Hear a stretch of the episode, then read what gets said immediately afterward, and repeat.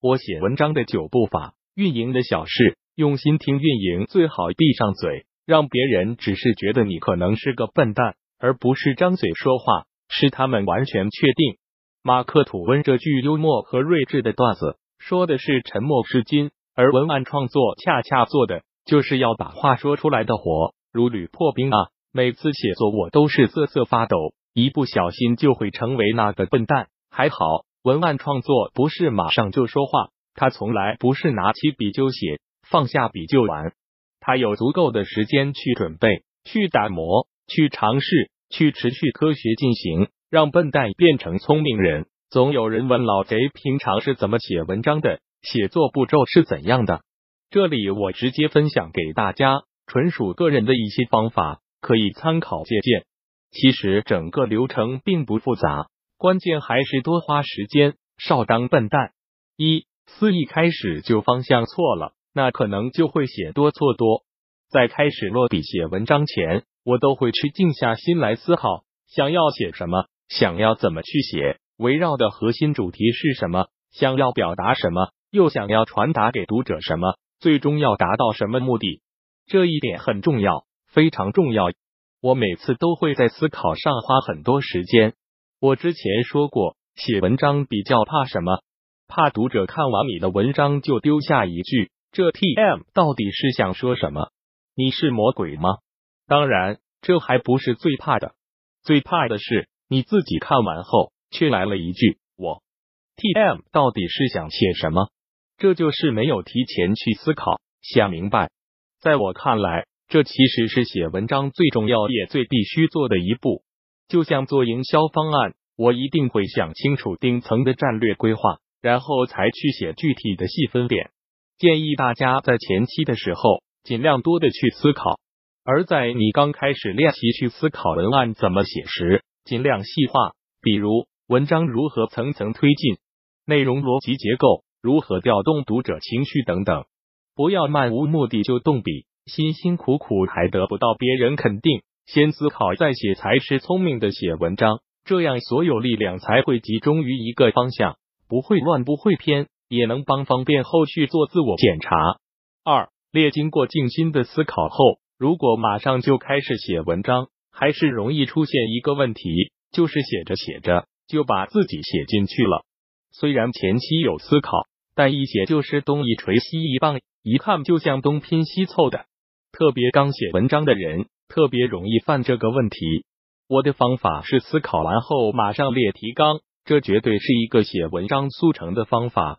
我经常建议文案编辑把一篇准备写的文章围绕主题拆分成不同的板块，每个部分要写什么，用一句话或关键词写出来。针对各个部分，又可以继续拆分下一层级，这样一层一层下去，逻辑脉络就比较清晰。每一部分对应各自的内容。形成一个清晰的文章框架，在写文章时，所有内容问题会顺着你的逻辑迎刃而解，不至于跑偏，也不至于收不回来。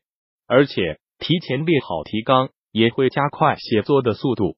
一旦文章框架搭好，你要做的就不是一口气写完整篇文章，而是细化到写好每一个板块。文案大神休格曼写文案有一个窍门，就是思考。并创建一份文案逻辑路线图，文案要依图而就，所有的内容应按照图示逻辑方式输出，其实也就是列提纲。他会提前把文案分成很多小的板块，然后以一种有条理的方式贯通起来，形成清晰脉络，达到最终目的。比如下面这个就是他为一个电子产品列的营销文案提纲：兴趣、激情、独特性为什么不同？怎样操作？经验的特性。使购买合理化、永久有效、售后免费，现在马上下单。我自己还有一个习惯，就是把脑袋里想到的东西或一闪而过的灵感记下来。如果是想写的，马上就列出提纲，可能也就那么几十个字，或是几个小标题。但当我有时间的时候，很快就能变成几千字。说白了，锻炼写作逻辑，去列文章提纲，也就是在锻炼你用大脑写作的能力。最终在车上、床上、厕所、咖啡厅、静思都可以模拟写作。三，队列好提纲后，整个文章的规划已经很清晰。这个时候，我会进入下一步堆。什么意思呢？就是根据提纲中的每个小标题开始堆内容。这个时候，我会把我脑中所有关于这个小标想到的内容全部写出来，而且是用最直接的白话说出来，不加修饰。这个过程要做的就是尽量把自己要说的话、要用的资料和素材都加进来，不用考虑语法标点，不用考虑句式句型，也不用考虑段与段的衔接，更不用考虑词藻的优美。我喜欢把提纲下的每个板块填得满满的。四删接着就是减肥的过程了。首先从头到尾把你的内容读下来，边读边删，删掉那些与整个文章主题和提纲不相关的内容。这也就是再次强化和梳理主题逻辑的过程。然后删掉那些内容臃肿、重复啰嗦的部分。要知道，写文章时一旦写嗨了，大脑异常活跃，就很容易啰里吧嗦写一大堆。甚至是废话连篇，直接删，大刀阔斧。不过，在删的过程可以原稿保留，因为后面可能需要补进，保不齐就删多了。五，该在删完之后，就该好好编辑下文案，给内容润润色了，包括句子结构、标点语法、文字优化、段落衔接、案例丰富、使用文案技巧等等。不过，在这一步。我一般还不会去死磕文字，因为这才完成一半，后面会继续改。六问好了，在编的差不多后，我会来一波夺命提问，自我审查。这一步就是自己找自己的茬，自己对自己是一定要做的。提问反思是个好东西，它会不断让你自我否定，发现问题，快速迭代。比如，你可以问自己：一。文章核心主题有没有分散？二、每一个板块写清楚了吗？是否足够聚焦？三、文章是否容易理解？关键信息点读者都能 get 到？四、读者看完文章后能得到什么？能用简单的话概括出来吗？五、文章开头是否能吸引人继续阅读？六、这一段的目的是什么？我为什么要这么写？是否对于整体文章有帮助，还是可有可无？七，这一句有什么作用？对上下文有帮助吗？八，例举的案例是否有说服力？故事是否打动人？九，在描述痛点板块，内容有没有直击用户痛点？能够明显感知到吗？十，读者看完会立即采取我希望他们做出的行动吗？十一，读者看完文章后。会被激起怎样的情绪？这种情绪对我有帮助吗？十二，看完文章后，读者会分享吗？如果分享了，其他人看到后会愿意点开吗？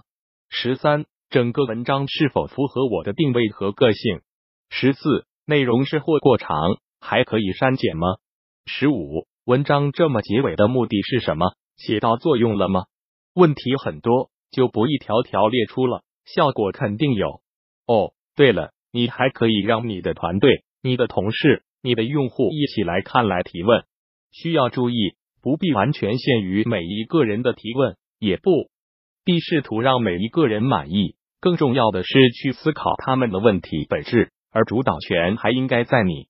做完这一步，相信你对文章已经有了更深的思考。那么继续七，再次改在一波提问和思考后，我会再次编辑文章。解决一些不足，补充一些缺失，优化一些冗长，删减一些不必要内容，比如调整段落结构，更换重要案例，强化人格化定位，优化文章开头结尾，补充一些信息点，增加一些分享刺激点，减少一些复杂知识，重新考量部分说法，更多加入对读者情绪的引导等等。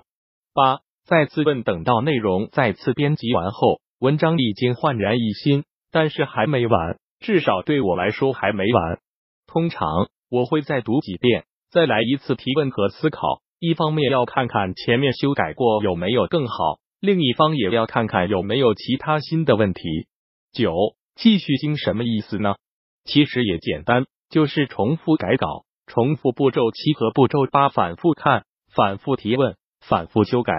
理论上来说。我们一直相信下一版文案会更好，而实际写作中结合需求、时间、精力、重要性、紧急性等因素，修改到自己满意或需求方满意就 OK 了。以上就是老贼自己写文章习惯的流程。总的来说，就是撕裂对删改问，再次改，再次问，继续经反复改稿 n 次。当然，我并不一定每次都完全按照这几步来推进，可能只是用其中几步，也有可能是几个步骤同时进行。总而言之，写文章这事，我不太相信灵感和状态之说。写一篇文章可能是来自灵感。说出某一句金句可能来自好状态，但要一直写下去，则是需要积累、刻意练习和方法。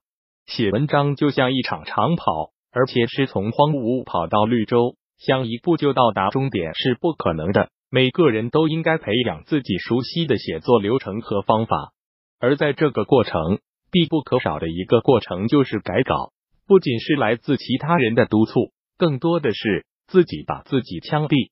多少前辈伟人都是在无数次改稿中造就了经典。托尔斯泰写的几百页手稿，最终发表时只有五页。